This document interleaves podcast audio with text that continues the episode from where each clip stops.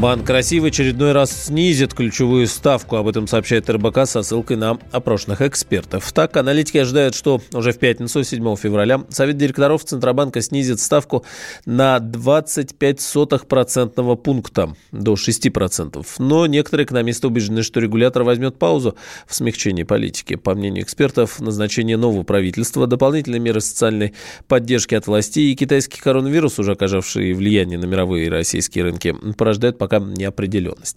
Ряд аналитиков считает, что теперь Совет директоров Центробанка должен принять сложное решение, поскольку рынки хотят понять, как он оценивает ожидаемый переход правительства к более уверенному расходованию бюджета и как изменится политика самого ЦБ, вынужденного сейчас искать баланс между последовательностью своих заявлений и необходимостью своевременно реагировать на смену внешних условий, сообщает РБК. На прямой связи со студией экономист Павел Кобяк. Павел, здравствуйте.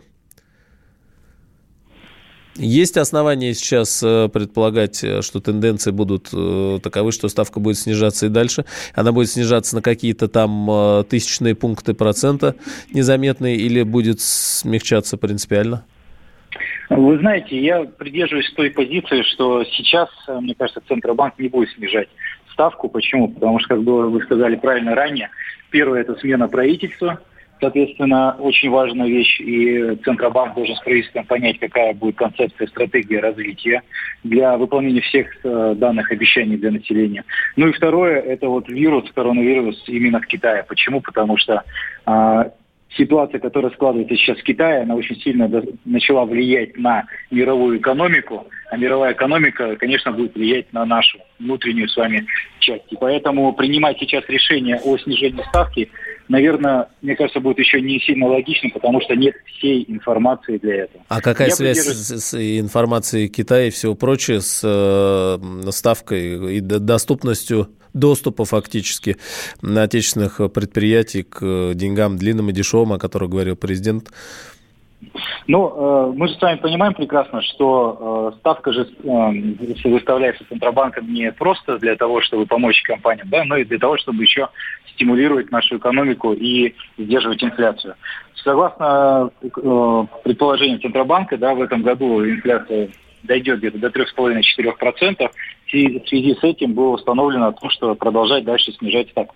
Я думаю, что ставка будет снижена, просто она будет снижена не сейчас, а чуть попозже, ну вот в первом квартале. И просто не будет снижаться просто потому, что нет достаточной информации и понимания по единой стратегии развития. Вот, скорее всего, только из-за этого. А как вы полагаете, в самом Центробанке грядут какие-то изменения или изменения с самим Центробанком в связи с э, последними событиями? Связано с тем, что все Я... меняется везде? Я думаю, что никаких кардинальных изменений не будет. Почему? Потому что, как мы с вами видели, кардинальные изменения, где должны были произойти, они произошли мгновенно. Буквально утром э, человек сидел на должности, да, на следующий день уже как бы его сменили. Согласно ну, Центробанку, у нас никаких изменений нет, поэтому я думаю, что кардинальных изменений не будет. Естественно, будут какие-то кадровые перестановки, это безусловно, но кардинальных не будет никаких. Спасибо, экономист Павел Кобяк. А в странах Евразийского экономического союза вступили в силу новые правила провоза денег через границу. Теперь, чтобы провести больше 100 тысяч долларов наличными, если у вас только есть, вы э, хотите туда-сюда с ними поездить, недостаточно просто задекларировать их уже будет. Нужно документально подтвердить происхождение ваших или не совсем ваших денег. Например, предоставить банковские документы о снятии средств со счета, так что надо сохранять чеки из банкоматов, совершение, например, конверсионных операций, получение кредитов, совершение гражданских прав правовых сделок, таких как наследование или дарение или что-нибудь еще. Федеральная налоговая служба пояснили, что изменения коснутся только физических лиц. Юрист, эксперт Московского отделения опоры России Сергей Гебель отмечает, что такие правила используются для прозрачной работы бизнеса, а говорят про физические.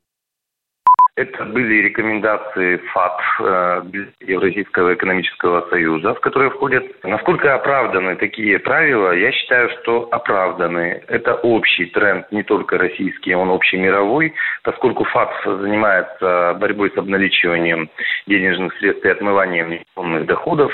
Учитывая то, что политика в сфере экономической безопасности, в сфере предпринимательской деятельности направлена на то, чтобы, так сказать, обелить нашу экономику, то это общий тренд, который направлен на укрепление экономической ситуации. Насколько он будет действенным? Ну, наверное, будет действенным.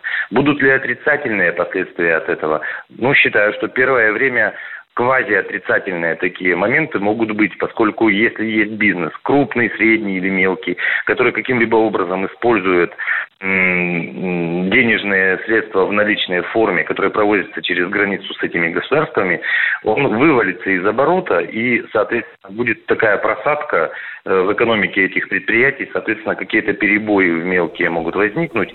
В ЕАЭС входят Россия, Армения, Белоруссия, Киргизия и Казахстан. Отмечается, что условия провоза суммы от 10 до 100 тысяч долларов не изменились. Для этого по-прежнему достаточно простого заполнения пассажирской таможенной декларации.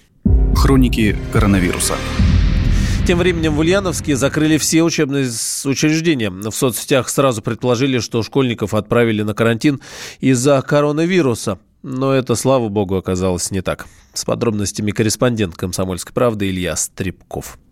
Все школы Ульяновской области с 4 февраля закрыты на карантин. К такому решению пришли по итогам заседания санитарно-противоэпидемической комиссии региона. Карантин продлится до 10 февраля. В соцсетях тут же начали распространять информацию о том, что причиной карантина стала ситуация с китайским коронавирусом. Однако это не так. Всему виной эпидемия ОРВИ. По информации регионального Минздрава, только за последнюю неделю в области зарегистрировано более 10 тысяч случаев ОРВИ. Это почти в полтора раза превышает эпидпорог. Также зафиксировано 74 случая гриппа. Пока в регионе случаев коронавируса не выявлено. Правда, под наблюдение взяли семью, которая вернулась из Китая в конце января. Дело в том, что у четырехлетнего ребенка после прилета из Поднебесной в аэропорт Казани зафиксировали высокую температуру. Мальчика предложили госпитализировать в одну из больниц Татарстана, но родители отказались. Позже, во время осмотра мальчика уже ульяновскими медиками, температуры у ребенка не было. Илья Стребков, «Комсомольская правда».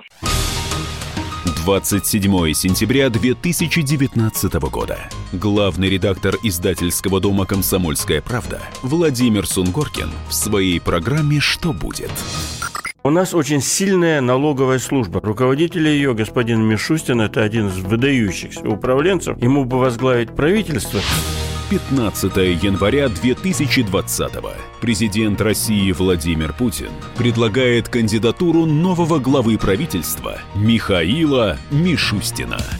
Каждый четверг в своей авторской передаче Сунгоркин дает прогнозы о том, что будет с Родиной и с нами в 8 вечера по Москве.